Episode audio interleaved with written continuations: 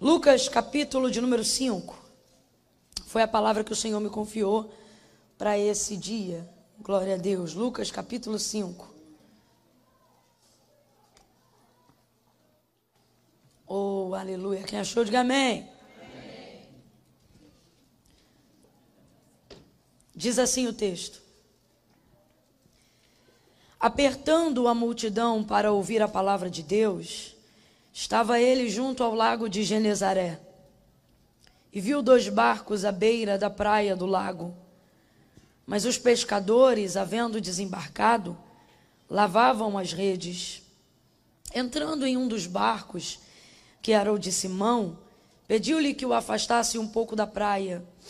E assentando-se, ensinava do barco a multidão. Quando acabou de falar, disse a Simão: Faze-te ao mar alto e lançai as vossas redes para pescar. E respondeu-lhe Simão: Mestre, havendo trabalhado toda a noite, nada apanhamos, mas sobre a tua palavra lançarei as redes. E fazendo assim, colheram uma grande quantidade de peixes, de modo que a rede se rompia. E fizeram sinal aos companheiros que estavam no outro barco para que fossem ajudá-los. E eles foram e encheram ambos os barcos, de maneira tal que quase iam a pique. De maneira tal que quase iam a pique. Somente até aqui você diga amém. amém. Glória a Deus. Eu vou contar de um a três. Quando eu disser três, você vai me fazer a gentileza de liberar uma palavra profética para a pessoa que está ao seu lado. Uma palavra que determina o rumo daquilo que Deus nos confiou como verdade para essa noite, para essa manhã. Quando eu disser três, você vai virar para essa pessoa e vai dizer para ela: não solte essa rede. Entendeu? O que é que você vai dizer? Não solte essa rede. Mas assim você não assusta nenhum mosquito. Tem que ser em caráter imperativo, entendeu? Igual mãe quando está brigando com o filho. Você não vê uma mãe dizendo, mozinho, tira a mão daí. Não, só se estiver na frente dos outros. Se estiver em casa, só, menino, já te falei! Tira a mão daí! Caráter imperativo. Você vai dizer, não solte essa rede. É um, é dois, é três, vai! Isso, não solte essa rede. Oh, compartilhe mais uns dois ou três aí, diga: não solte, não solte, não solte essa rede. Oh, glória a Jesus. Oh, você pode dar um glória a Jesus aí? Glória a Deus.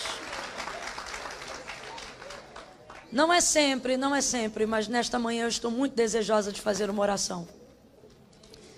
Segure a mão da pessoa que está sentada ao seu lado. Ai, Camila, eu não quero. Não quer, não faça. O que não é por fé é pecado.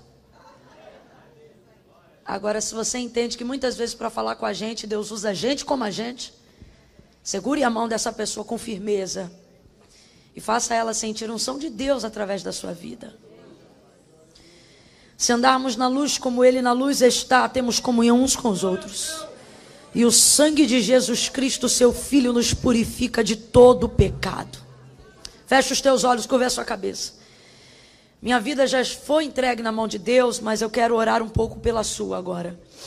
Peça ao Senhor que fale conosco neste lugar. Eu gostaria de antes ainda que eu começasse a orar, você já levantasse a sua voz e começasse a interceder. Faça com que uma nuvem de súplicas Suba agora diante de Deus através do fluxo da nossa intercessão. Ore agora ao Senhor. Diga, Senhor, fale comigo nesta manhã. Fale com meu irmão aqui ao meu lado. Fale conosco. Senhor, cerca-nos da tua palavra. Senhor, que a nossa mente possa alcançar a profundidade do que tu queres nos revelar no texto sagrado. Peça isso ao Senhor aí. Senhor, nosso Deus, nosso Pai, eu levanto a minha voz com a tua igreja. E em oração diante do Espírito Santo, nós te clamamos, nós te pedimos, Senhor, fale conosco. Fala conosco no profundo, no oculto e no escondido. Porque quando o Senhor fala, a terra se abala, os montes estremecem. Tempestades se aquietam pelo poder da tua palavra. Ainda antes que houvesse dia, o Senhor já existia, e não há quem possa fazer escapar das tuas mãos. Agindo o Senhor nesta manhã, quem impedirá? Não há nada que possa impedir a operação do teu braço forte. Ainda antes que houvesse dia, o Senhor já existia, e não há quem possa fazer escapar das tuas mãos. Não há, não há figa, não há cruzar de dedo, não há palavra de encantamento, não há palavra de maldição, não há resistência, não há potestade territorial que possa intervir a operação do teu agir. Tu operas acima dos anjos, tu operas acima dos demônios, tu operas acima de tudo que existe, de tudo que há.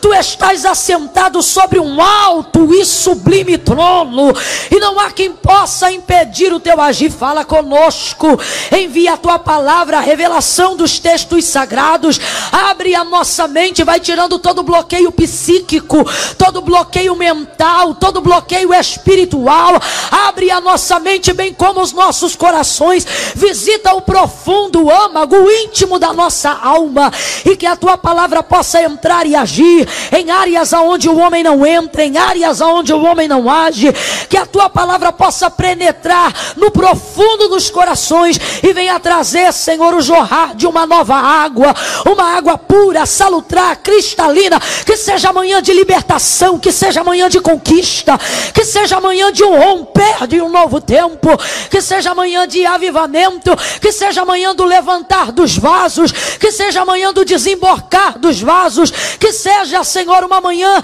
de avivamento e de renovo, de renovo, de renovo, de renovo, de renovo, para a honra e para a glória do teu nome. Fala conosco e fazes estas coisas pelo poder da tua palavra, em nome de Jesus, em nome de Jesus. Quem concorda, diga.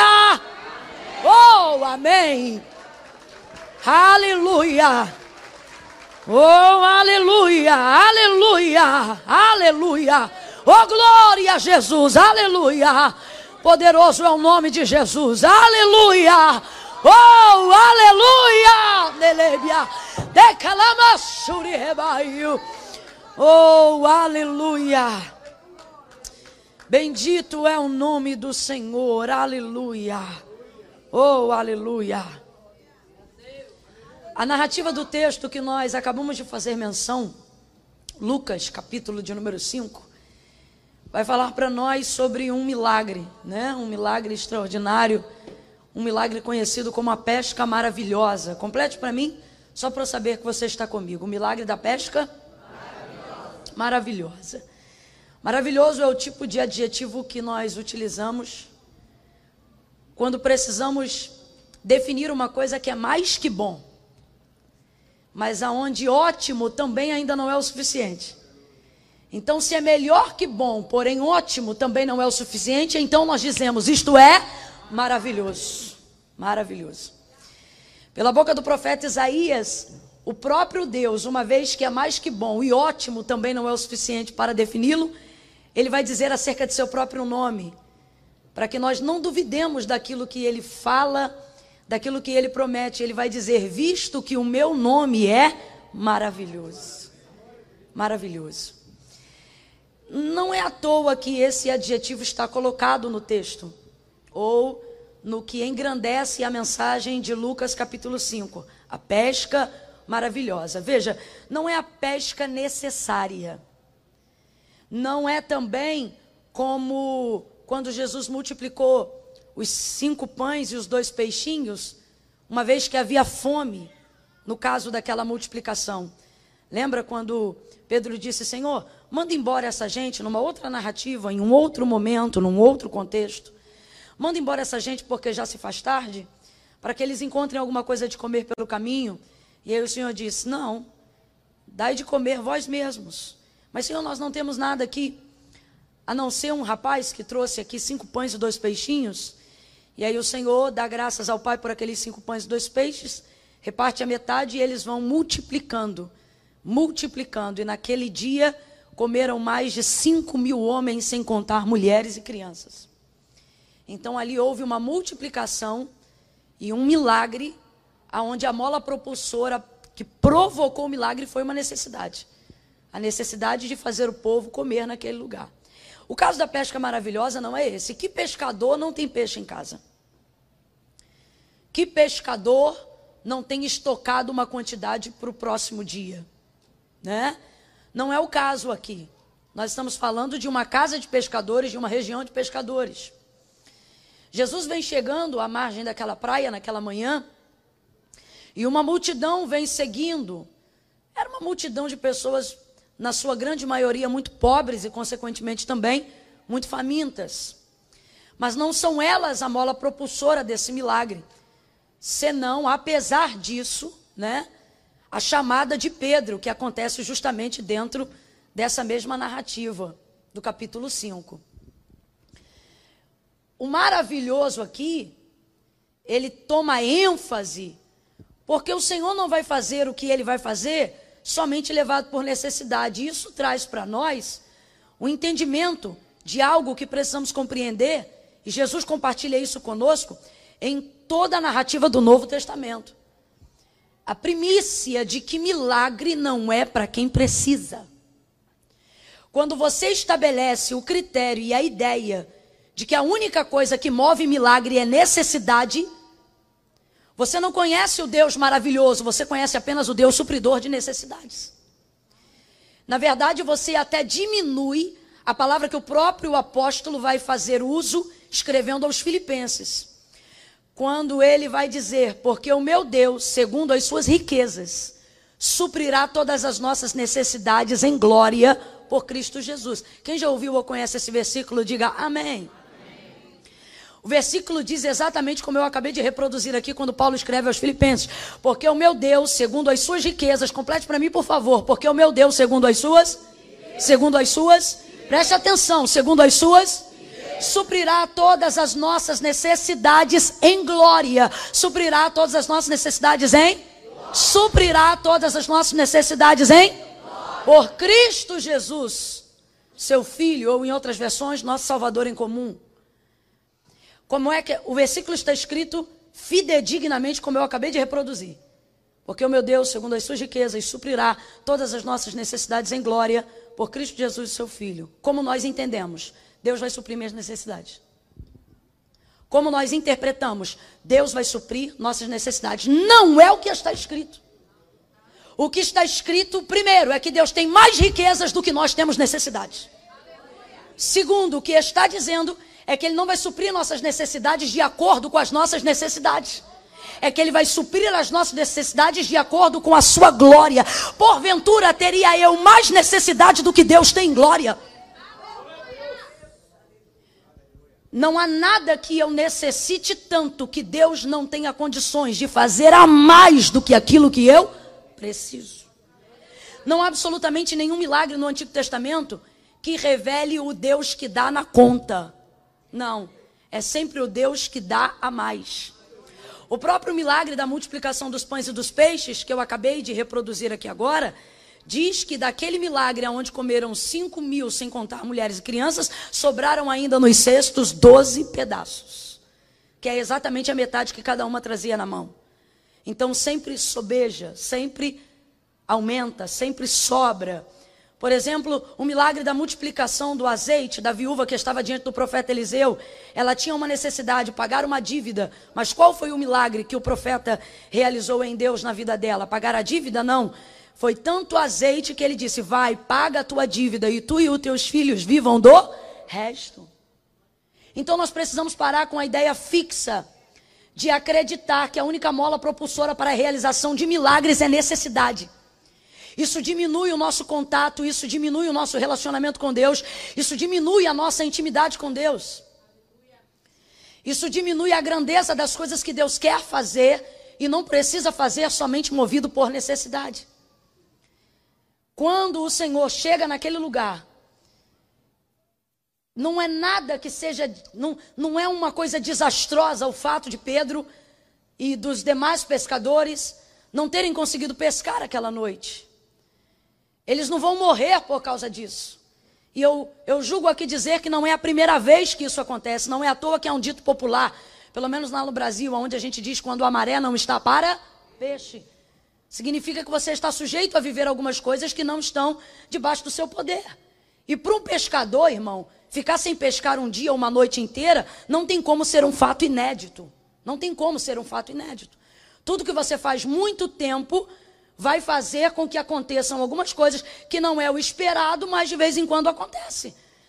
Então veja, não é uma necessidade que vai provocar a realização desse milagre. Por isso nós chamamos ele de maravilhoso, porque é aquilo que foi feito não para ser bom, é aquilo que passou do que é bom, é aquilo que é ótimo, mas que não precisou de uma necessidade incrível para ser operado.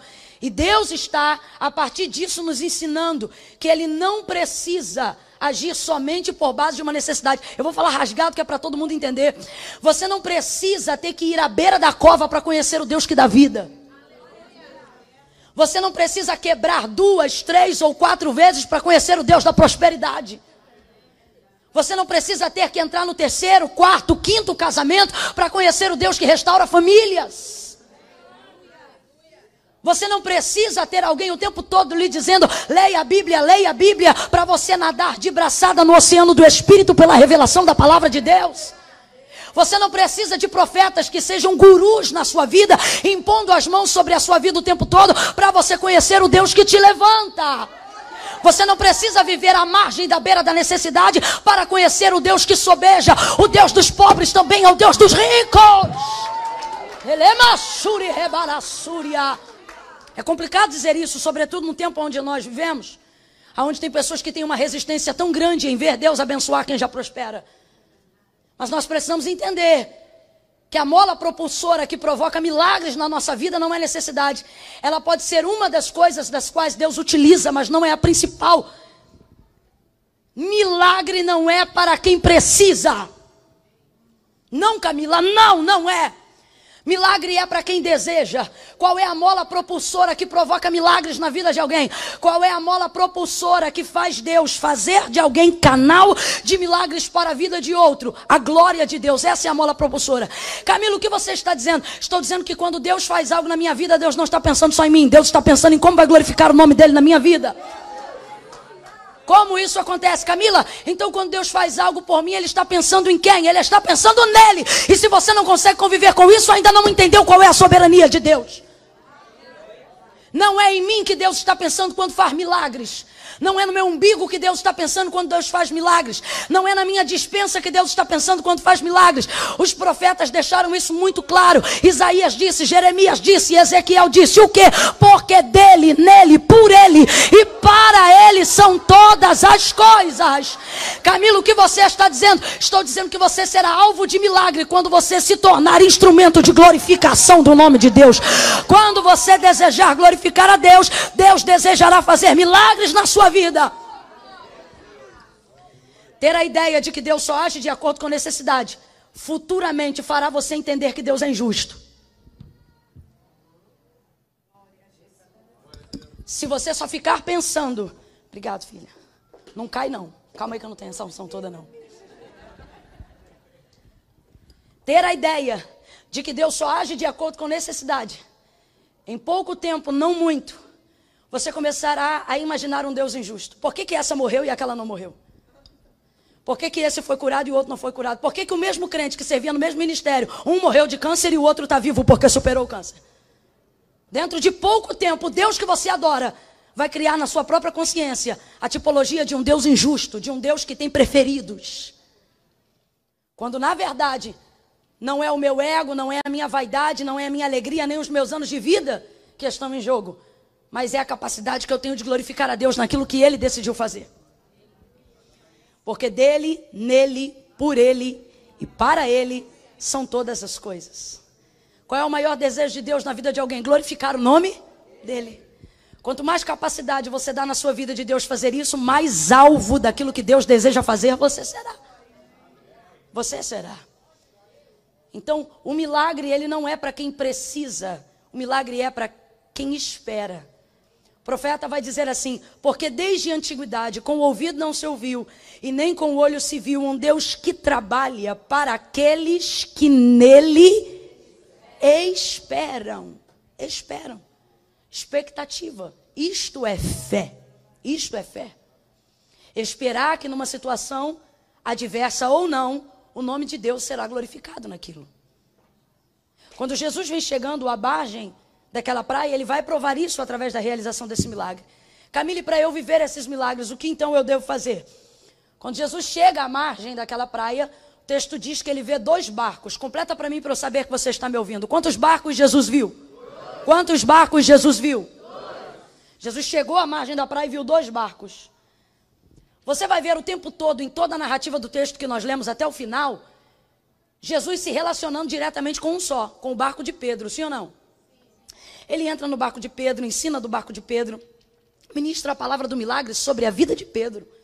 O tempo todo, quem protagoniza a história dentro desse contexto é o barco de Pedro, mas o texto é muito claro. Antes de Jesus entrar no barco de Pedro, ou seja, antes daquilo que ele fez, você precisa observar aquilo que ele viu.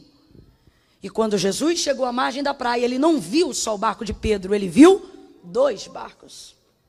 Dois barcos. A visão de Jesus é uma visão panorâmica. Eu disse que a visão de Jesus é uma visão? Para que milagres aconteçam, a visão panorâmica precisa ser ativada. Visão panorâmica. Tem gente aí que tem o, a câmera do telefone e na opção das fotos vai ter lá, né? Retrato, foto e vai ter uma parte lá, foto panorâmica. Logo que isso saiu, ninguém conseguia captar mais do que 180 graus. Hoje em dia nós temos aí uma tecnologia que tem gente que consegue pegar até 360 graus do ambiente. E nós chamamos isso de foto panorâmica. Transfira isso agora para a sua visão. O que é visão panorâmica? É a capacidade de captar toda a realidade presente no lugar que você está. Então, o que é visão panorâmica? A capacidade de captar, de observar, de incluir toda a realidade presente no lugar em que você está. Jesus tem visão panorâmica. Fala com Pedro, se relaciona com Pedro, chama Pedro, convoca Pedro, seleciona a rede de Pedro, o barco de Pedro, mas a visão panorâmica está ativada. Ele não viu apenas o barco de Pedro. Quando chegou à margem da praia, ele viu dois barcos, visão panorâmica ativada. Deus está dizendo, para que coisas maravilhosas comecem a acontecer na sua vida, sua visão panorâmica precisa ser ativada. Suas orações precisam ser panorâmicas. Suas intenções precisam ser panorâmicas. Sua capacidade visual precisa ser panorâmica. Nosso Deus é um Deus de visões panorâmicas. Deus nunca é surpreendido por um efeito dominó de uma consequência equivocada. Deus nunca fica presente numa realidade momentânea. É o hoje, é o amanhã, é o depois. Deus nunca olha para alguém e só vê aquela pessoa. Por exemplo, você está aqui sentado nessa cadeira, eu olho para você e só vejo você. Porque minha visão panorâmica não está ativada. Mas Deus, quando olha para você, Ele vê você, vê teu pai, vê tua mãe, vê teu sangue, vê tua hereditariedade. Ele vê teus filhos, os filhos dos seus filhos, os filhos que ainda não nasceram. Ele vê o teu ontem, Ele vê o teu hoje, Ele vê o teu amanhã, Ele contempla o teu futuro. Ele já foi lá, Ele já voltou hoje aqui para te visitar. Ele tem uma visão panorâmica. Olha que coisa interessante. Você olha para Gênesis 12 e vê Abraão. Deus olha para Abraão em Gênesis 12 e vê uma grande nação olhando só para Abraão. Você está entendendo o que Deus está dizendo? Você está entendendo o que Deus está dizendo? Deus está dizendo a alguém hoje é que você precisa ativar a sua visão panorâmica. Antes de Jesus fazer milagre, ele observa toda a realidade do local em que ele está presente. Nossas orações precisam sair um pouco da nossa região, do nosso umbigo e começar a visitar nossa visão panorâmica filhos e outras pessoas, situações, casas. Como você mora aqui e não ora por esse país? Como você ora aqui e não chama o nome da cidade que você reside na sua boca? Como você mora na rua que você mora e não toma o governo daquele lugar? Como você não invoca na sua boca a representatividade do lugar em que você está? Deus trouxe gente hoje aqui para dizer: ative a visão panorâmica e eu te darei a chave da cidade. Ative a sua visão panorâmica e eu te darei o governo no território aonde você está. Visão panorâmica. A visão panorâmica de Jesus está ativada. Veja bem, ele entra no barco de Pedro, conversa só com Pedro, mas ele não se esquece que ao chegar ali à margem daquela praia, ele viu dois barcos. Dois barcos. Entrou no barco de Pedro, só falou com o barco de Pedro, do barco de Pedro. Mas ele não se esqueceu que haviam ali dois barcos. Veja bem, quando o Senhor entra no meu barco, eu dentro dessa narrativa, me vejo como Pedro. Nós estamos aqui para entender isso. Você hoje aqui nessa manhã é Pedro. Então veja bem, quando Jesus entra no meu barco, ele não está vendo só o que pode fazer por mim.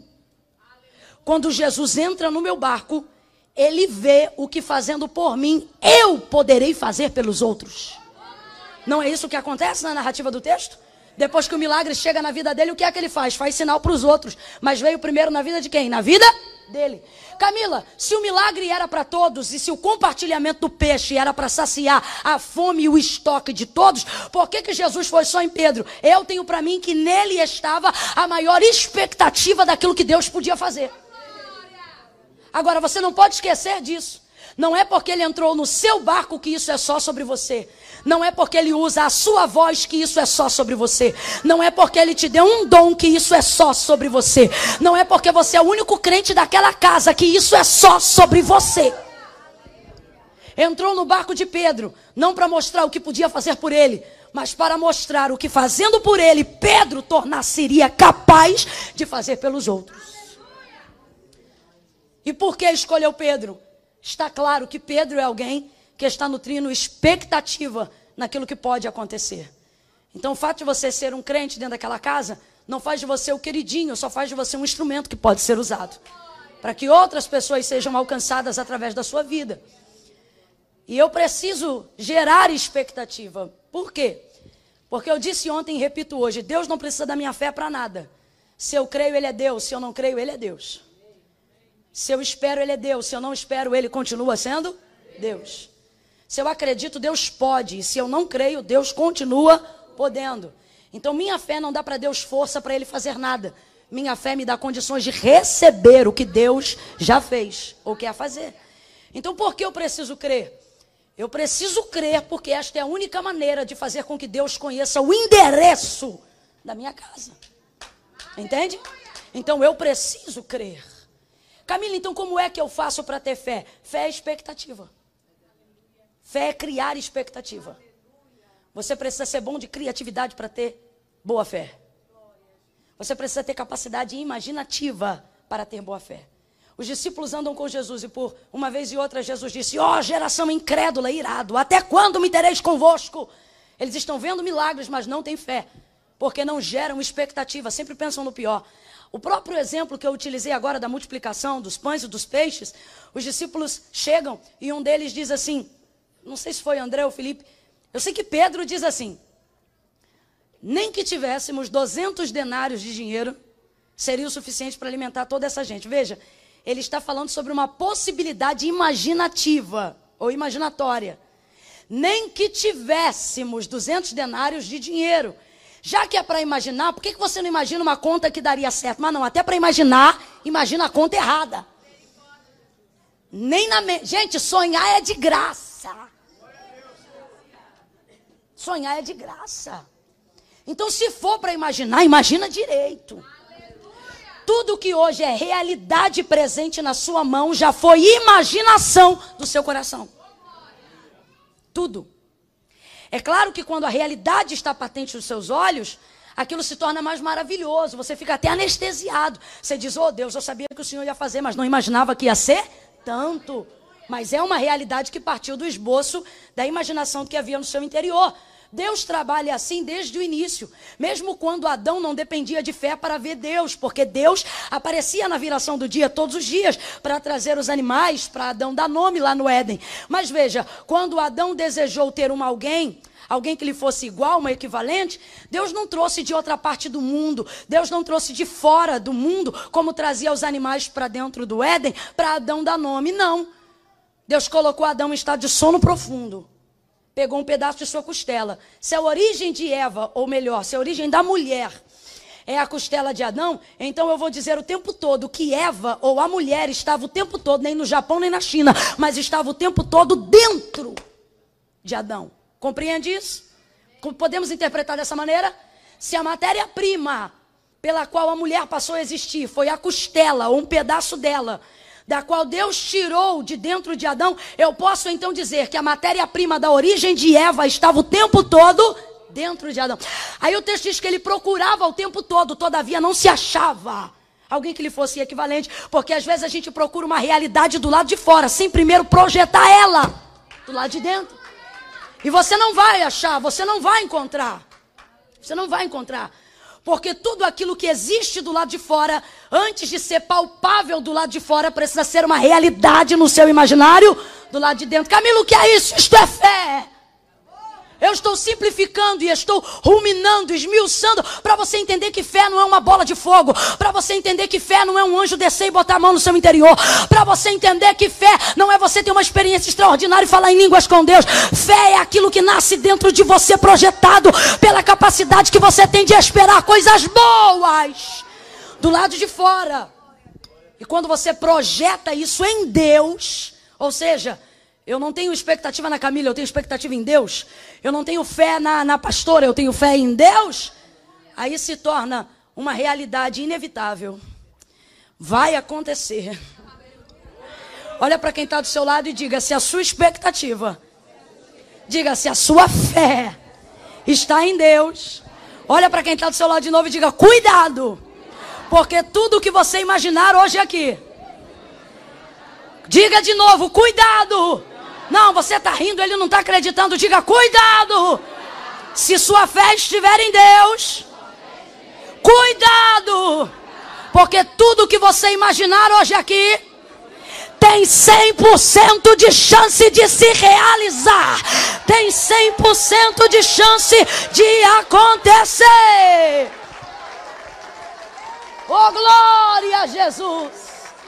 Aleluia! Oh, aleluia!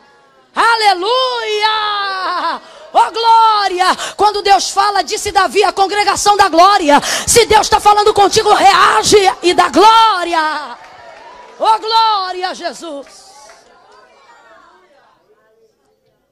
Pedro, obviamente, vai gerar expectativa. Pedro, obviamente, vai gerar expectativa. Por que vai gerar expectativa? Porque Jesus não chega sozinho, chega acompanhado de uma multidão. Todo mundo aqui que vê uma multidão no lugar, passa mais devagar para saber o que está acontecendo. Quem já pegou um engarrafamento por uma coisa, ainda que fosse uma bobeira, vê aquela fila, meu Deus, o que foi, o que foi, o que foi. Quando vai chegando perto, aí, pessoal bobo, rapaz, não é nada, é só um guaxinim no meio do caminho, aí vai devagarinho, olha lá o guaxinim. Porque a multidão faz você virar os olhos para aquele lugar. Tem gente hoje aqui que viu tanta gente entrando hoje aqui que falou, vou entrar lá também. Vai ver o que, que é que tem lá. Vai ver, tá aí, nem fala português, mas tá aqui. Deixa eu ver o que esse povo está fazendo aqui. O que é que vai acontecer aqui? Que bom que você veio. É, porque Jesus vem chegar de uma multidão, acompanhado de uma multidão. Imagine o barulhinho daqueles pezinhos na areia. Uma multidão. Uma. Irmão, quando a Bíblia fala multidão, é multidão. Vem Jesus chegando com aquela multidão. Pedro está lavando a rede. Não tem quem não pare para ver. Que homem é esse? Vem ele na frente, uma multidão atrás. Está dando dinheiro? Não. Está dando doce? Não. Que homem é esse? O que, é que ele está dando? Rapaz, ele não está dando nada, ele só está falando. É mesmo, é. Deixa eu ver o que esse homem está falando. Imagina, todo mundo ao redor, Jesus Vai para lá, ó, pede o barco emprestado. Claro que está emprestado. É ilustre, eu não sei quem é, mas é ilustre.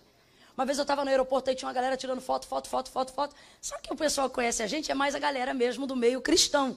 Então o pessoal, às vezes, que, enfim, está por fora dessa realidade, fica olhando de longe e fica pensando quem é, quem é. Aí uma vez eu estou tirando lá foto, foto, foto, aí daqui a pouco o moço vem. Aí, posso tirar uma foto com você? Eu senti que ele não sabia o que ele estava fazendo.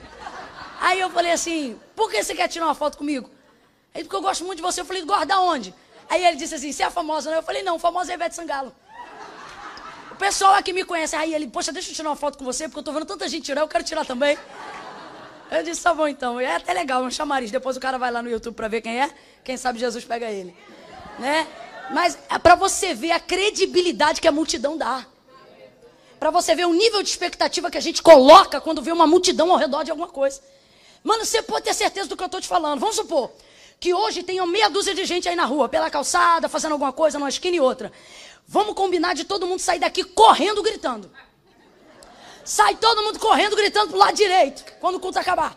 Aí sai todo mundo. Ah! Mano, vai estar tá gente na rua que não sabe do que está. Ah! E vai correr também. E no meio do caminho vai, o que foi? Estamos correndo de quê? Eu não sei, corre. Porque a multidão tem esse poder de dar crédito, né? E tem gente que acha que Deus não chamou a igreja para multidões. Tem esse poder de dar crédito. Então pensa no homem lá cuidando da rede, lavando, tirando uma coisa e outra. E aí vem chegando Jesus nesse perfil.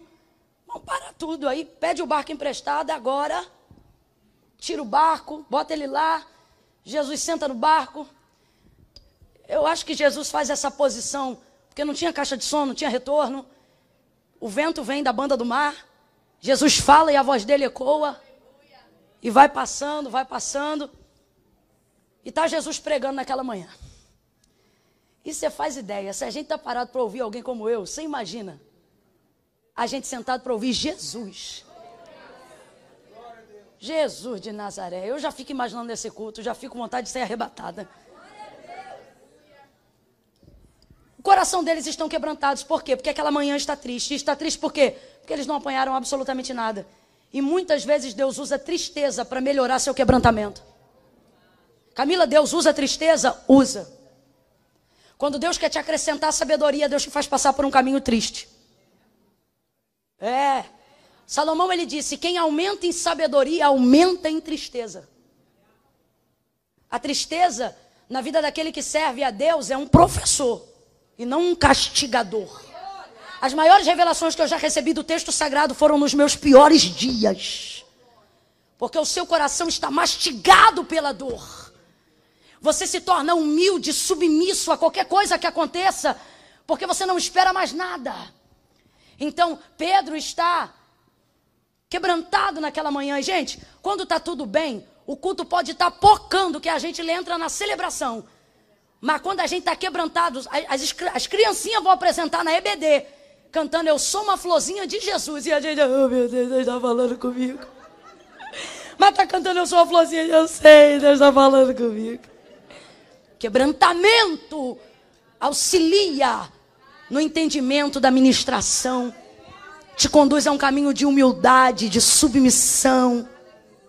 Então pense em como estava o coração de Pedro naquela manhã. Camila, por que você está dizendo isso? Para você entender que Deus não está permitindo dias tristes para te castigar, mas para te promover. Aí Pedro empresta o barco e Jesus prega. E está Jesus pregando, gente, está Jesus ensinando. Imagina, imagina Jesus falando e o coração de Pedro ouvindo tudo aquilo que ele precisava. Sabe que ele não está falando heresia, porque, como mestre, ele respeita a lei. Mas percebe que ele está falando o que Pedro já ouviu, mas ele está sentindo o que nunca sentiu, porque Jesus fala como quem tem autoridade. Imagine. E aí vai ministrando, vai ministrando, vai ministrando. E Pedro vai percebendo, é um mestre. Pedro vai percebendo, é muito inteligente. Pedro vai percebendo, tem muita autoridade. Que homem é esse? Daqui a pouco Jesus termina. Quando Jesus vai descendo do barco, vai em direção a Pedro. E chegando perto de Pedro, eu imagino o coração de Pedro aquela hora, quando a gente coloca muita expectativa em alguém, aquela pessoa vem na nossa direção. O coração parece que para de bater no peito começa a bater no pescoço. Tum, tum, tum, tum. É que nem quando a gente está amando alguém, está paquerando o prometido ou a prometida. Tudo que você quer é um tempo com aquela pessoa, mas quando ela vai chegando perto, você quer que acabe logo, porque você não sabe o que fazer. Você fica com medo de ficar envergonhado, e você fica acelerado. Vem Jesus vindo em direção a Pedro. E eu imagino como Pedro está. Está vindo diante dele alguém que tem o rosto comum, mas ele não consegue parar de olhar, porque nunca viu alguém com uma expressão tão, tão misericordiosa. Vem alguém que os olhos não são azuis nem verdes, no perfil do catolicismo dinamarquês pelo contrário, castanhos escuros como de qualquer outro hebreu de sua região, mas é o olhar mais meigo que existia em Nazaré, vindo em sua direção. Seus passos, ao mesmo tempo que tem uma potência avassaladora, tem uma mansidão que acalma tudo que está à sua volta, produzindo um ambiente maravilhoso enquanto ele se aproxima. Eu imagino o olhar de Pedro congelado e a sua visão vitrificada olhando para Jesus. E de repente, melhor do que as ondas que batem na margem, a boca dele se abre. E não me diga que eu estou falando de uma pessoa comum só porque ele está num semblante corruptível. Porque que olhar é esse que chega no meio do expediente de trabalho de alguém e sem dizer quanto vai pagar de salário diz segue-me e a gente larga tudo e vai atrás dele. Que voz é essa? Que voz é essa que faz as amantes se tornarem solteiras para viverem ao lado do amado Nazareno? Oh, que voz é essa que faz o traficante largar a boca de fumo para se tornar um adorador? Que voz é essa?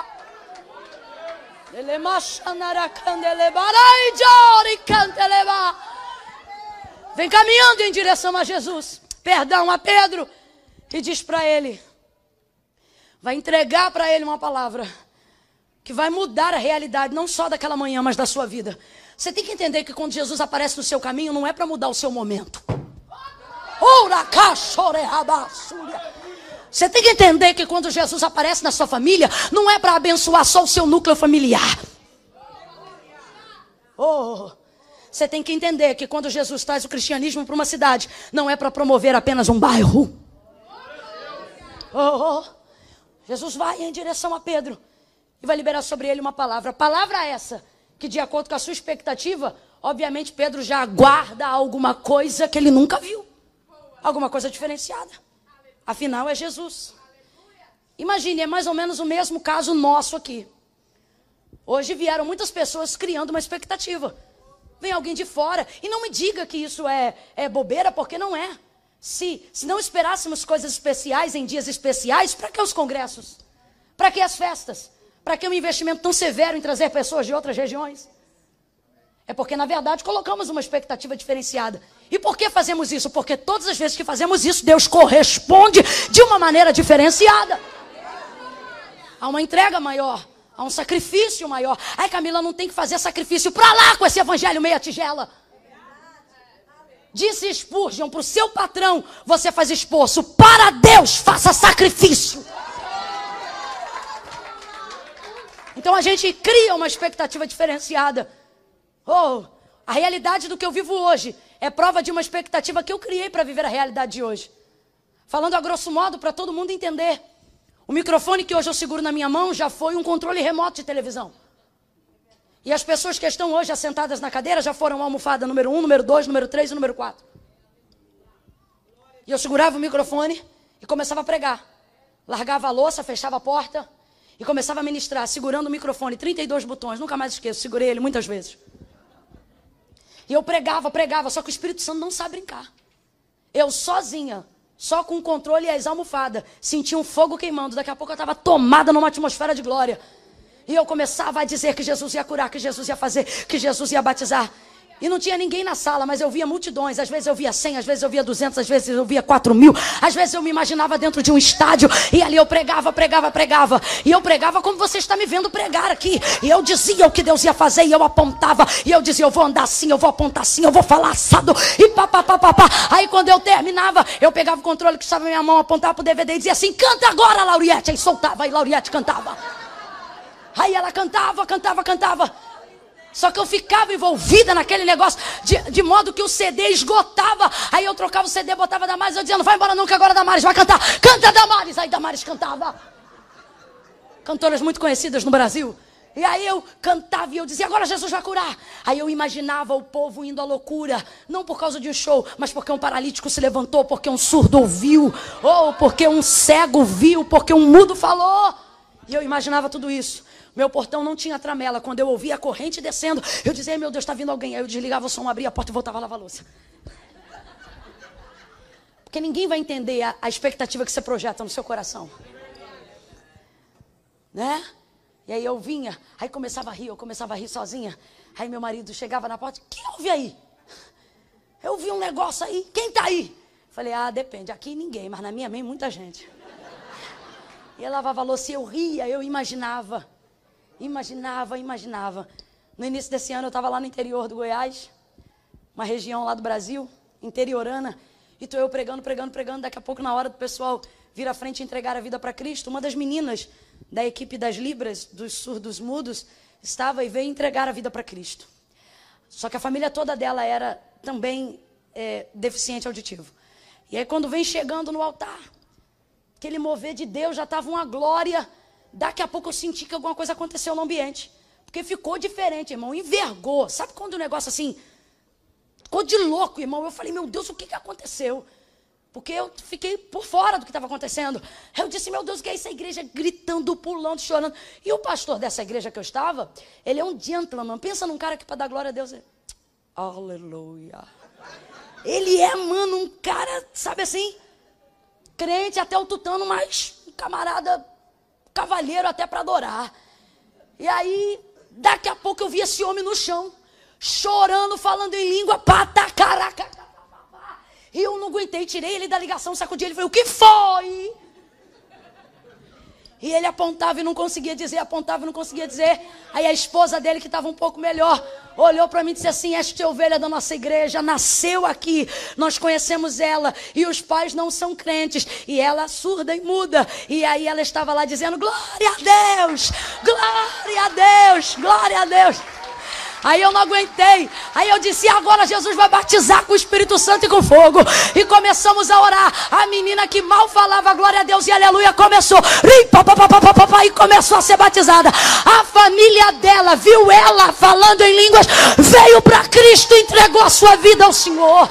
Camila, quando é que isso aconteceu? Se você quer saber quando aconteceu de verdade, aconteceu início desse ano lá no interior de Goiás. Mas se você quer saber quando isso aconteceu, há mais de 15 anos atrás, segurando o controle remoto na minha casa, criando expectativa, dizendo: Jesus vai curar, Jesus vai fazer, Jesus vai salvar. Pegue na mão de alguém aí. Pegue com força, segure firme e diga para esta pessoa: aumente a sua expectativa. Aumente a sua expectativa. Jesus está procurando quem crê. Jesus está procurando quem quer. Se você veio a este culto, diga para ele: eu estou aqui. Eu estou aqui. Aleluia! Aleluia!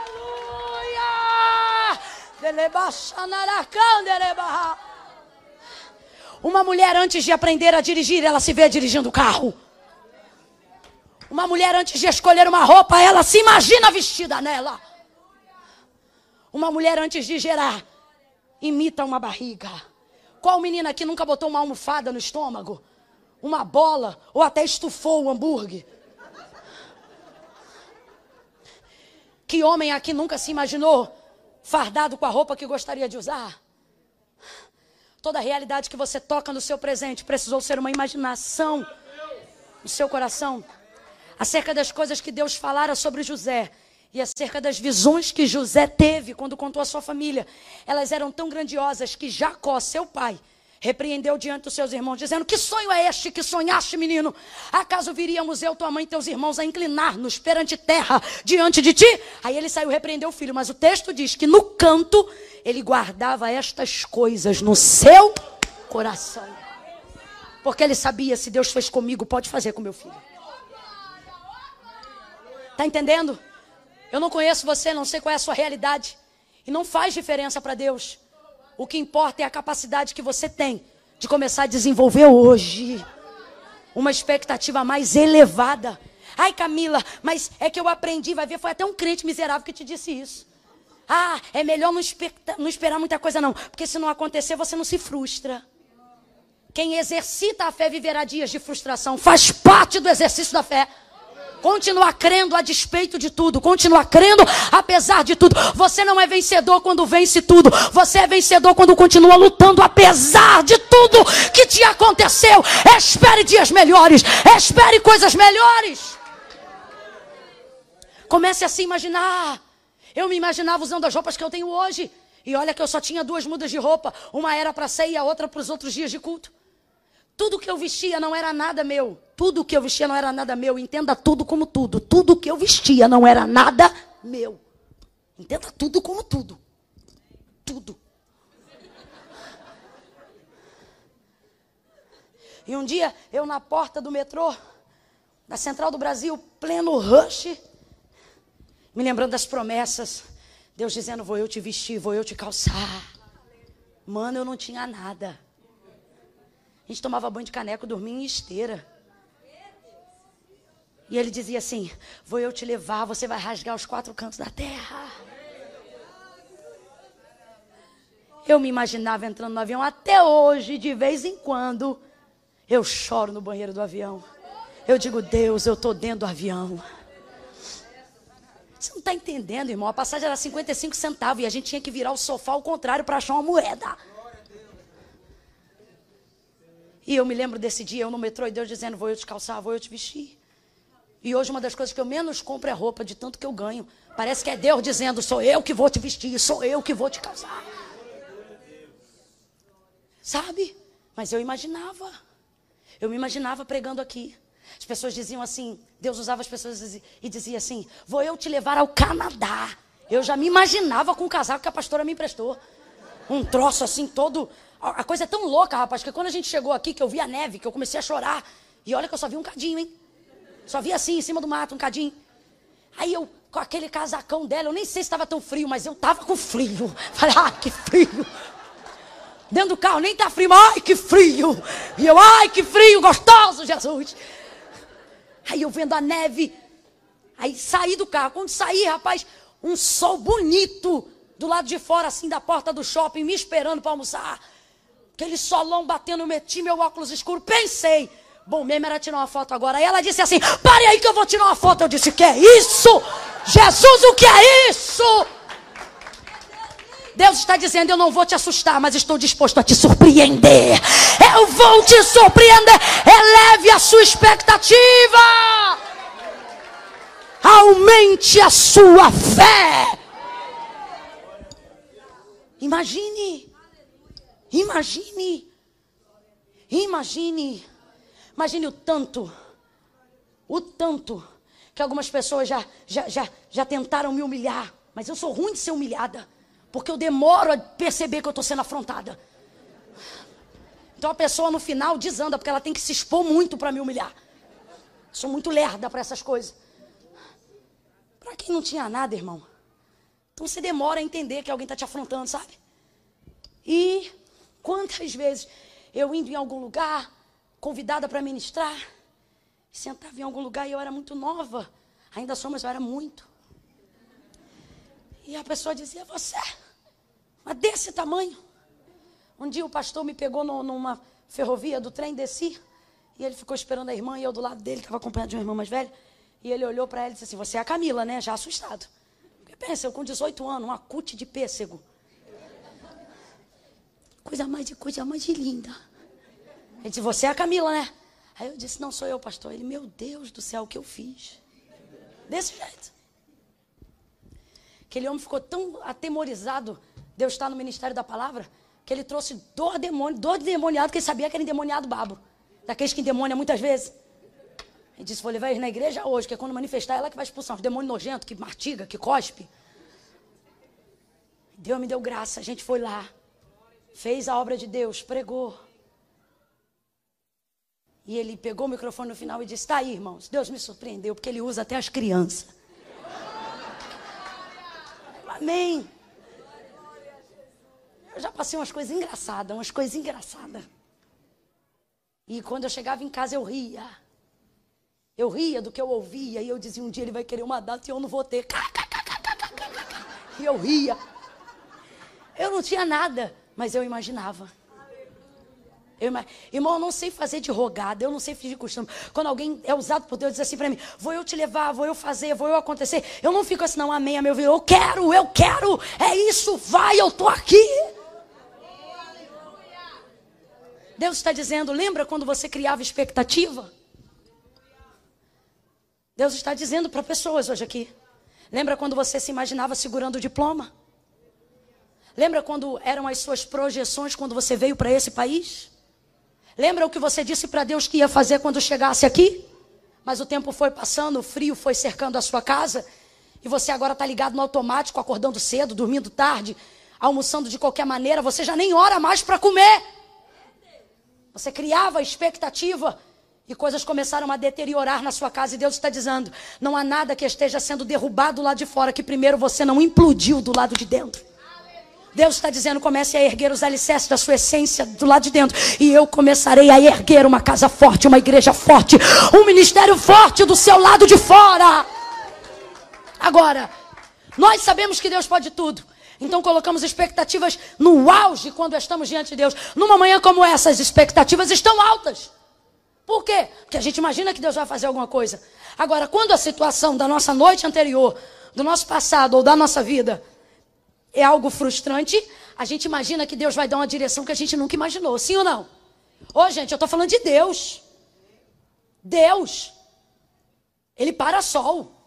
Segura tempo. Faz chover maná do céu. Tira a água da rocha. Quando você busca Deus, você pensa, Deus vai me dar um caminho que eu ainda não vi. Deus vai me apontar uma direção que eu não sei. Deus vai abrir um mar para eu passar, sim ou não? É o que a gente pensa. Então a nossa expectativa fica elevada. A gente diz, hoje Deus vai dar um basta na situação do meu casamento, hoje Deus vai me dar um, um, um destino na minha situação financeira. E você projeta isso. E aí é complicado. Esse Pedro aqui ainda não conhece Jesus, vai conhecer. Mas depois de conhecer Jesus, um dia Jesus disse para ele: Pedro, vai ao mar, lança o anzol. O peixe que sair, você levanta, abre a boca dele e tira uma moeda e paga o tributo. A Deus o que é de Deus, a César o que é de César. Pedro vai, joga o anzol, não sei nem se isca tinha. O peixe sobe, abre a boca, moeda. Gente, isso é caixa eletrônico na água. Um Deus que faz isso pode tudo, sim ou não? Sim ou não? Que isso, gente? Você achar o peixe que tem a moeda no mar? Pelo amor de Deus, só Deus. Tem dia que isso me faz até fazer a oração do desesperado. Quando eu estou desesperado, eu digo, Deus, pelo amor de Deus. É, Deus, é só Deus que faz. Ciente dessas coisas, você vem para cá e diz assim: hoje Deus vai mandar eu jogar a rede na areia e vai subir peixe. Porque se ele mandar, sobe ou não sobe? Sobe. E depois a ciência tem que dar um jeito de explicar isso. Então você cria expectativas de que Deus vai falar uma coisa que você nunca fez, vai te dar um caminho que você nunca imaginou. Ou oh, você imagina que vai vir aqui nesse culto, vai, vai, vão abrir anjos, é, asas de anjo, uma nuvem de glória vai descer, todo mundo vai ser arrebatado. Você pensa em coisas que Deus faz, coisas fortes, coisas grandes, coisas impressionantes. Você diz hoje Deus vai dar um basta nesse marido, ou prepare e leva, ou converte hoje. É, você pensa. Você pensa, hoje Deus vai, vai acabar com a situação de humilhação daquele meu chefe. Hoje o currículo tal vai me chamar. E pá, e pá, e pá. Aí você chega aqui, expectativa aqui. Criando expectativa. Aí eu digo assim: Deus me deu uma palavra e você aumenta a expectativa. É hoje. Aí Jesus te traz aqui para uma palavra. Aí os irmãos estão tudo ali com o mão no bolso, dizendo: diga aí, diga aí, diga aí. E aí Jesus vem em direção a Pedro. E podendo fazer tudo de espetacular que o seu poder lhe permite fazer, ele olha para Pedro e diz assim: voltai. Ou seja, a palavra incrível e maravilhosa já começa com voltai. Eu queria ser crente igual essa irmã que deu amém. Porque se eu crio expectativa e de repente Deus já começa a dizer para mim, voltai. Ah, irmão, já vai dando agonia. E Jesus diz para ele: Voltai ao mar alto e lançai as vossas redes para pescar. É complicado quando você está com a expectativa aqui, esperando em Deus alguma coisa para mudar a sua vida. E Deus simplesmente, gente, sabe o que, que Jesus está dizendo aqui quando diz para Pedro: voltai ao mar alto e lançai a vossa rede para pescar? A grosso modo, vamos esmiuçar o texto? Jesus está dizendo: volta e continua a fazer o que você fez a noite inteira. Volta e continua a fazer o que você estava fazendo antes de eu aparecer aqui. É complicado quando tudo que você quer é uma direção nova e ele insiste que você mantenha um método antigo. É complicado quando você está cansado da vida que você leva, quando você não gosta de trabalhar no emprego que você tem, quando você não está feliz no ministério que você faz parte, e você diz: Hoje Deus vai mudar a minha vida, e Jesus diz: Volte para casa e continue amando o mesmo homem. É complicado quando um homem de Deus tem uma mulher que ainda não serve a Deus e ele diz: Ah, Senhor, deve ser julgo desigual, deve ser da tua vontade. Só que você já era casado antes. Aí diz: Hoje Deus vai acabar com essa situação e vai dizer: Se eu boto essa mulher para fora de casa. E aí Jesus vem nesse culto e diz: Volte e continue amando a mesma mulher. É complicado.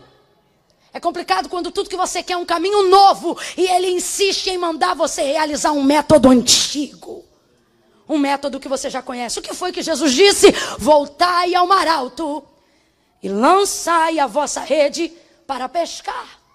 Pedro responde: Senhor, havendo trabalhado toda a noite, nada apanhamos, mas sobre a tua palavra. Oh, glória! Oh, glória! Sobre a tua palavra, nós lançaremos as redes. Veja, Deus não vai mandar, Jesus, perdão, não vai mandar Pedro fazer nada novo. Jesus só vai mandar ele continuar fazendo uma coisa antiga. E tudo que a gente quer é uma coisa nova. Por quê? Porque o método antigo não deu resultado. Então você não quer em Jesus métodos antigos. Você quer métodos novos. O método antigo esteve em execução a noite inteira, mas o resultado foi negativo. Havendo trabalhado toda a noite, não apanhamos? Não apanhamos? Não apanhamos. Nada. Ele conhece o método, só que não apanhou nada. E tudo o que a gente quer é mudar o método quando a gente não tem o resultado que a gente imagina. Só que Deus te trouxe nessa manhã aqui para te dizer não mude o método só porque ele ainda não deu resultado. Tudo que a gente quer é um método novo, uma palavra nova, uma direção nova. Por quê? Porque estamos cansados de orar há tanto tempo pelas mesmas coisas e ainda não obtemos resultado. Estamos cansados de estar casados há tanto tempo com a mesma pessoa e não ver a mudança. Estamos cansados de servir a Deus tanto tempo no mesmo lugar e não ver o resultado da honra. Estamos cansados de trabalhar há tanto tempo na mesma região e não viver a justiça da bonificação. Então a gente vem para Jesus com altas expectativas, porque nós queremos resultados positivos, uma vez que o método antigo não está dando resultado. Só que Deus te trouxe hoje aqui para dizer: cuidado. Porque o método que Jesus vai dar para Pedro é um método que ele já conhecia. Por isso eu digo o método antigo. Completa para mim que eu quero saber se você está me acompanhando. Um método? Um método antigo. Só que olha o que Jesus está garantindo para ele. Continue com o método antigo, porque agora eu vou te dar um resultado novo. Agora veja bem, Jesus não fala qual é o resultado. Jesus só manda ele aplicar o método. Quando Jesus te dá um método, ele não quer que você fique olhando para o resultado. Porque a certeza de receber do resultado vai fazer você corromper a integridade do método. O que ele está dizendo para Pedro? Voltar ao mar alto e lançar a rede para pescar. Ele está dizendo, aplique o mesmo método.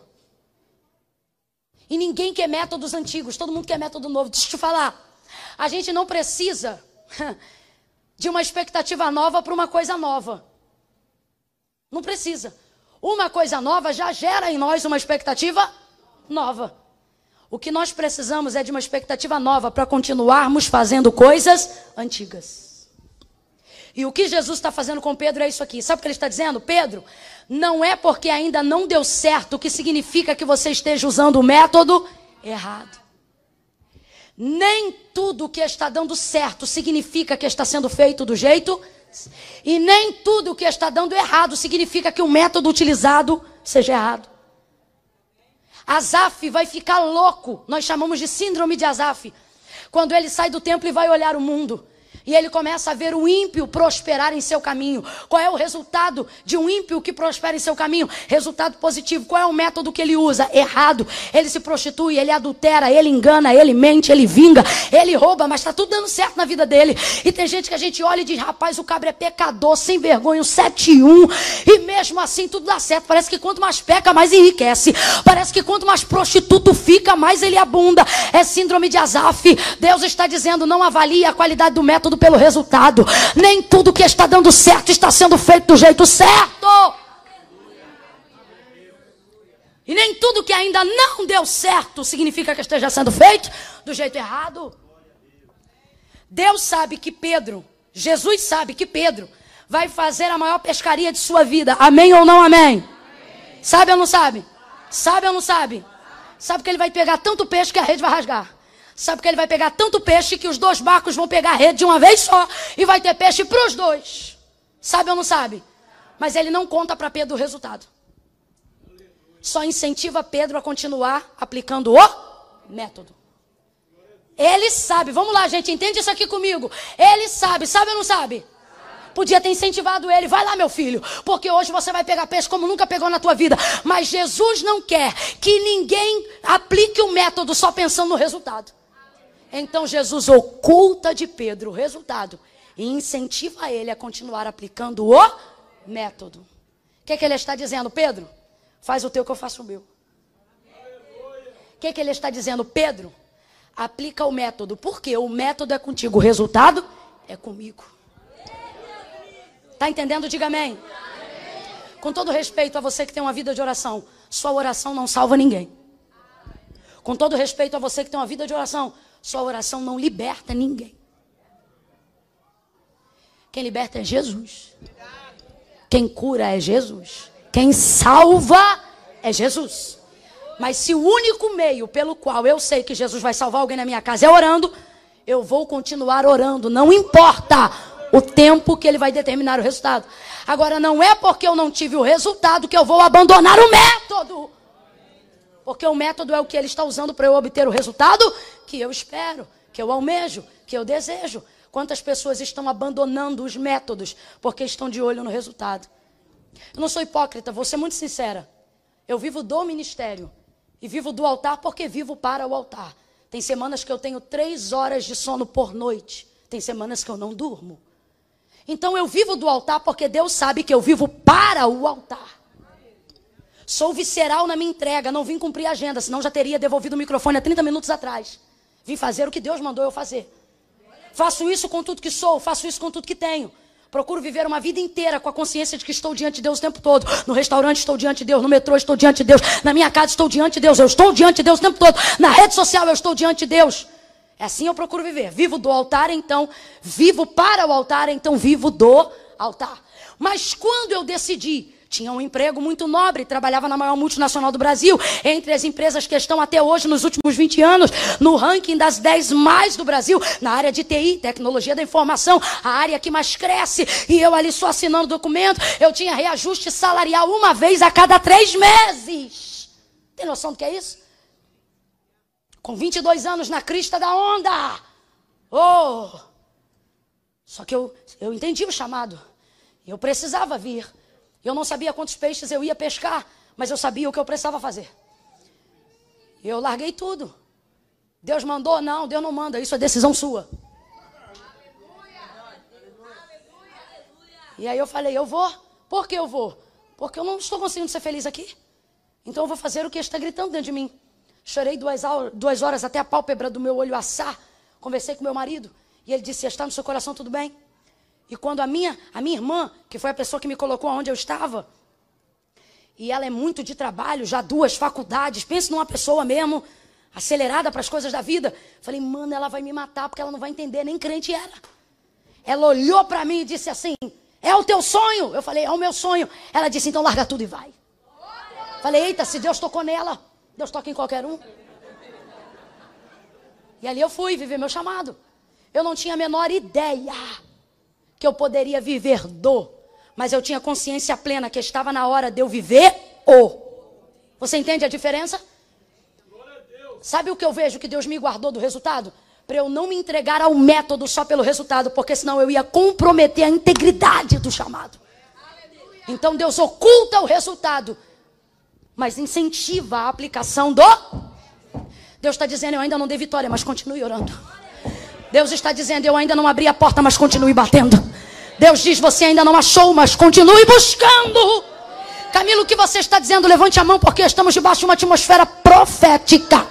Não sou eu que estou dizendo, é Deus que está dizendo. E Ele está dizendo: levante a sua mão mais alto para receber. Deus está dizendo: nem sempre eu vou te revelar o resultado, mas eu vou te dar uma nova expectativa para continuar aplicando o método. Receba hoje um novo ânimo para amar a mesma pessoa. Receba hoje um novo ânimo para trabalhar feliz no mesmo emprego. Receba hoje um novo ânimo para continuar pastoreando a mesma igreja. Receba hoje um novo ânimo para continuar cantando os mesmos hinos. Receba hoje um novo ânimo para continuar fazendo uma coisa antiga que Deus te mandou fazer. Quem recebe isso, diga amém. Estou fechando aqui, preste atenção. Deus te trouxe aqui para dizer: ei, você não precisa de um método novo, você precisa de uma expectativa nova. E a gente só precisa disso depois de já estar tá fazendo muito tempo a mesma coisa. Quem está entendendo, diga amém. amém. Você acha que tem problema eu repetir uma mensagem? Não. O problema não é eu pregar uma mensagem antiga. O problema é eu pregar uma mensagem antiga. Sem ter esse ânimo, sem ter essa alegria, sem ter essa avidez, sem entender que Deus ainda está falando nela. Tem gente que tem mensagens novas todos os dias, mas comportamentos velhos enquanto pregam. O problema não é ter um método antigo, o problema é não ter uma motivação nova todos os dias. Quem está entendendo, diga amém. Deus trouxe pessoas hoje aqui para dizer: filha, filho, seu método não está errado. É porque você está achando que o resultado quem faz é você. Aí você está trabalhando igual louco. Porque você acha que é você que se enriquece. E Deus está dizendo: não, você trabalha, quem enriquece sou eu. Eu tenho dito isso para as pessoas onde eu tenho passado, disse ontem e repito hoje. O dinheiro pode te dar uma casa, só Deus constrói um lar. Grifes podem te dar sapatos.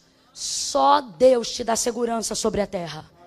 Chão debaixo dos seus pés. Canadá pode te dar oportunidades.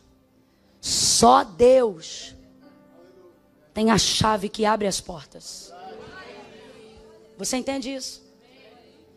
Então você não tem que viver ávido pelo resultado. Camila, eu não ligo para o resultado. E porque está passando a madrugada inteira achando que resultado de curtida é resultado de quem é mais famoso, de quem é melhor, de quem é mais isso, de quem é mais aquilo. Deus trouxe gente hoje aqui para dizer: você tem um método, use. Sabe orar? Ore. Sabe cantar? Cante. Sabe pregar? Pregue. Sabe interceder? Interceda. Ei! Pedro é pescador. Deus não mandou ele pegar uma britadeira e cavar um poço até achar peixe na água. Até o, o lençol fluvial, fluvial, do mar aparecer na, na terra. Não. Porque pescadores pescam. Complete para mim, por favor. Pescadores? Pescam.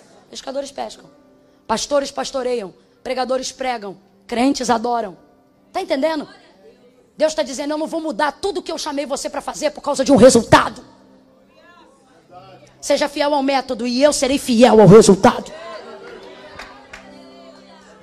Continue amando as mesmas pessoas. Eu queria ser. Eu queria conseguir chegar aqui e te animar a tal ponto de te dar a melhor manhã da sua vida com palavras motivacionais para você explodir aqui. Mas o que adiantaria se depois você ia voltar para a mesma casa, para o mesmo marido, para o mesmo patrão? Eu não quero te dar um dia, eu quero te dar uma vida com Deus. Eu não quero te dar uma manhã, eu não quero te dar um momento. Eu não vou me comportar como uma pregadora leviana para eu dar um show aqui no altar e você dizer, uou! E amanhã você voltar para a realidade da sua vida e ficar entranhada naquele sofá da depressão. Não. Vamos falar a verdade? A verdade é que quando o culto acabar, você vai voltar para a mesma casa. A verdade é que quando o culto acabar e a segunda-feira começar, você vai voltar para o mesmo local de trabalho. Vai ter que conviver com as mesmas pessoas. Mas Deus me trouxe aqui para dizer: ei, eu não vou mudar o método, mas vou te dar uma motivação nova. Escuta o que eu estou falando. Tem gente aqui que vai chegar na mesma casa, que mora sempre. Vai olhar para a mesma esposa ou para o mesmo marido com quem dorme sempre. E alguém vai olhar ou para a mãe ou para o pai e vai dizer assim: O que você está diferente hoje? O que você fez? Mudou o cabelo? Não, continua da mesma cor. Mudou a roupa? Não, continua com o mesmo casaco. Você fez a sobrancelha? Também não, ainda está por fazer. Alguém vai olhar para você hoje ainda e vai dizer: O que houve com você? Tem alguma coisa diferente? E alguém vai dizer: O que foi? Perdeu peso? Não, não perdi peso. Alguém vai dizer: Mas não sei, tem alguma coisa diferente em você. E o que é? Oh, a casa é a mesma, o esposo é o mesmo, a mulher é a mesma, mas a expectativa é nova, a alegria é nova, o ânimo é novo.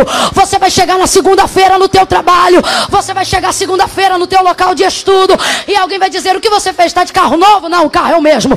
O que você fez? Está de roupa nova? Não, a roupa é a mesma. O que você fez? Mudou de igreja? Não, a igreja é a mesma. Você está diferente é porque a expectativa é nova.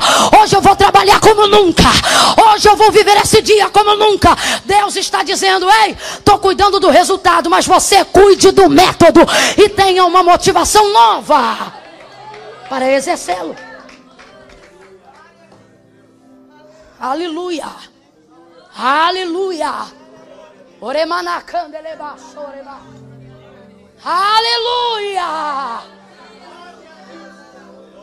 Eu tenho temor de falar dele, mas é o exemplo perfeito para o que eu vou dizer. Moisés, amigo íntimo de Deus. Eu disse amigo? Amigo? Não tem intimidade minha com Deus que me dê autonomia para mudar o método de Deus. Guarde isso. Minha intimidade não me dá autonomia para mudar o método de Deus. Entenda método como plano, como direção. O povo tem sede, muita sede, muita sede. Moisés, dá-nos água. E começam a murmurar: Para que nos trouxestes a este deserto? Não havia água no Nilo suficiente para que banhássemos. Agora vamos perecer por uma necessidade básica. Dá-nos água, dá-nos água. E Moisés procura o Senhor. E diz: Senhor, o povo quer água. E o Senhor diz assim para ele: Aqui, veja, ele não diz lá, ele diz aqui aqui. O que você acha que tem que vir, Deus está dizendo aqui. Aqui, uma rocha. Aqui uma rocha. Deus não vai usar ferramentas da qual você não dispõe. Deus não vai usar, gente, pessoas das quais você não convive. Aqui uma rocha. Olha o método de Deus. Vai até ela, Moisés, e fala a rocha, e ela te dará água. Qual é o método? O método é: vai a ela aí, vai a ela aí. Moisés vai lá, mas no meio do caminho, o povo continua pressionando. O texto diz que ele era o homem mais manso da terra, mas o povo também era o mais rebelde que passou por ela. Aí o povo vai falando, vai falando, Moisés, Moisés, Moisés, Moisés. Aí Moisés está com o cajado na mão para não dar na cabeça de um. Dá duas vezes na rocha, pá, pá, e a rocha da água se abre e a fonte jorra. E todo mundo bebeu água. Resultado positivo, sim ou não? Deu resultado, sim ou não? E o resultado foi bom, sim ou não? Foi bom, sim ou não?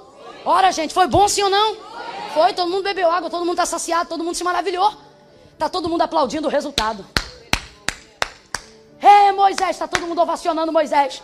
Uhul, Moisés, você é o cara, o cara dos resultados. Valeu, Moisés!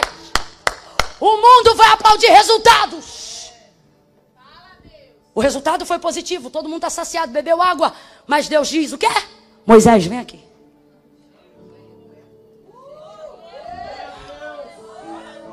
Toque uma coisa mais forte, mais intensa. E cresça comigo. Quando eu crescer, você cresce junto. Quando eu ficar doido, você endoida junto comigo. Isso, cresça mais, cresça mais. Decala manchou, bedeva sebrio. Deus trouxe gente hoje aqui para dizer: seu método não é errado. Deus trouxe gente aqui para dizer: seu método não está errado. Ei, aos pastores que me ouvem, não deixe o povo te pressionar. Ei, aos pais que me ouvem, não deixe os seus filhos te pressionarem. Mostra que você é o líder. Mostra que você é o pai. Mostra que quem manda é você. O mundo quer aplaudir resultados, mas Deus está de olho nos que são fiéis aos métodos. Para encurtar a história. Deus chama Moisés e diz o que para ele? Moisés, olha o que Deus diz. O texto diz assim: Moisés, não te disse eu, fala a rocha Deus está dizendo: Você entendeu o que eu te mandei fazer? Sim, eu entendi. Não te disse eu fala rocha, mas porque tu feriu, ao invés de falar. Moisés vai receber uma pena tão dura. Porque com quem mais Deus se relaciona, mais Deus espera. Tem gente que diz assim, Camila, o outro faz tudo errado, Deus não fala nada com ele. Agora eu só penso em pisar fora da linha, Deus já fala comigo, Deus já me faz isso, faz aquilo. Deus está dizendo: quando eu fizer isso, você glorifica meu nome. Porque com ele eu já não falo há muito tempo, mas com você, ha, com você eu ainda me relaciono. Ouça isso. Aí o Senhor diz a Moisés: Moisés, te disse fala, você feriu. Por quanto? Por causa disso não entrará na terra que eu jurei aos seus pais que lhes daria. Josué, a geração de Josué e Caleb vão ver Canaã. Você não. Você vai ver do alto monte, mas não vai entrar. Não entrou. E a multidão está como? Aplaudindo os resultados. E Deus está como? Reprovando o método. Quem está entendendo o que Deus está falando? Não cai nessa onda de evangelho oba-oba. É sofisma do diabo, é sinagoga de Satanás. Ah, porque pode tudo e tudo é graça. É graça, mas não foi de graça. Quem valoriza a graça, sacrifica pela graça, renuncia pela graça, se entrega pela graça, se ovaciona pela graça, desce pela graça, adora pela graça, engrandece pela graça, se entrega pela graça, renuncia pela graça, adora de graça, adora pela graça. Oh! Cumpra o método. Você vai ver gente aí que parece que tudo está dando certo. E o povo está dizendo, olha lá. E Deus está olhando para o método. Errado. Aí Pedro vai fazer o método que Deus mandou. Ele pega a rede. Vamos fazer um som de lançar a rede. Quando eu lançar, vocês aumentam o som e depois abaixa. Quer ver? Pedro pega a rede. Não sei se era assim que lançou, mas só para a gente tipificar. Ele pega a rede. A palavra é nova, o método é antigo, mas a palavra é? É a palavra que vai me dar motivação para continuar fazendo o que Deus me chamou para fazer. Aí ele pega a rede e vai jogar. É um, é dois, é três e.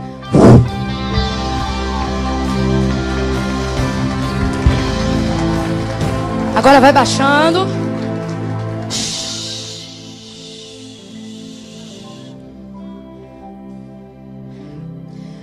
todo o silêncio do mundo.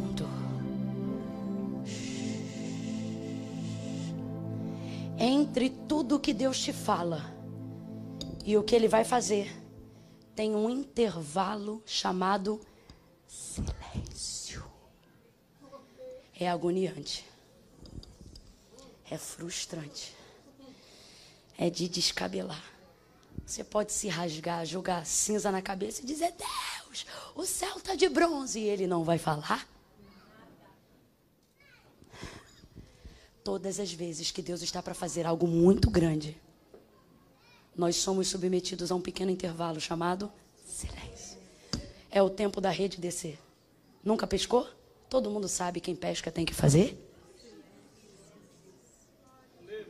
Quanto mais quietinho, mais rápido o peixe vem. Quanto menos você murmura, maior é o cardume.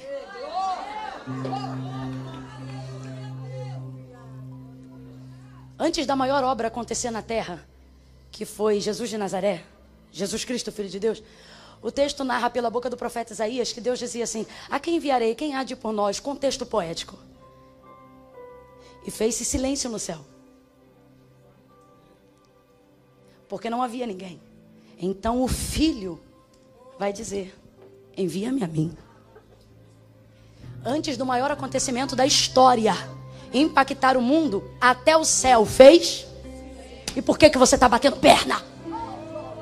E por que, que você está de pirraça dizendo que Deus não te ama? Para com isso agora. Deus está dizendo: Estou em silêncio porque estou para fazer a coisa mais maravilhosa que você já viu na sua vida.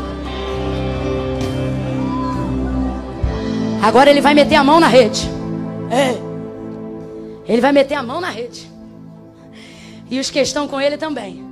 E começa a puxar. Vai, puxa. Imagine a sua bênção aí, gente. Imagine esse marido lavado e remido pelo sangue do Cordeiro. Imagine esse filho pregando como eu estou pregando aqui nessa manhã. Ei, imagine essa igreja tendo que mudar de lugar, porque não vai caber a quantidade de almas que Jesus vai salvar neste lugar. Imagine, comece a puxar, comece a puxar, comece a puxar, comece a puxar, comece a puxar.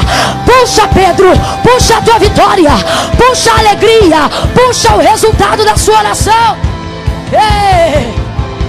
Puxa a tua faculdade, puxa a carteira de habilitação, puxa a tua cidadania canadense, americana, puxa, puxa as passagens da tua família vindo morar contigo, puxa, puxa, puxa. Ei, segura um momento. O resultado é muito grande. Eu disse que o resultado é muito. O resultado é muito. E a rede começa a rasgar. Toda vez que você não ativar sua visão panorâmica, a rede vai e rasgou de propósito. Sabe por quê? Deus não vai dar uma benção que você não pode carregar. Por que, que rasgou então? Rasgou porque está indo tudo para o barco de Pedro. E quando Jesus chegou lá, não viu só o barco de Pedro. Visão panorâmica. Quando Jesus chegou lá, ele viu? Quando Jesus chegou lá, ele viu?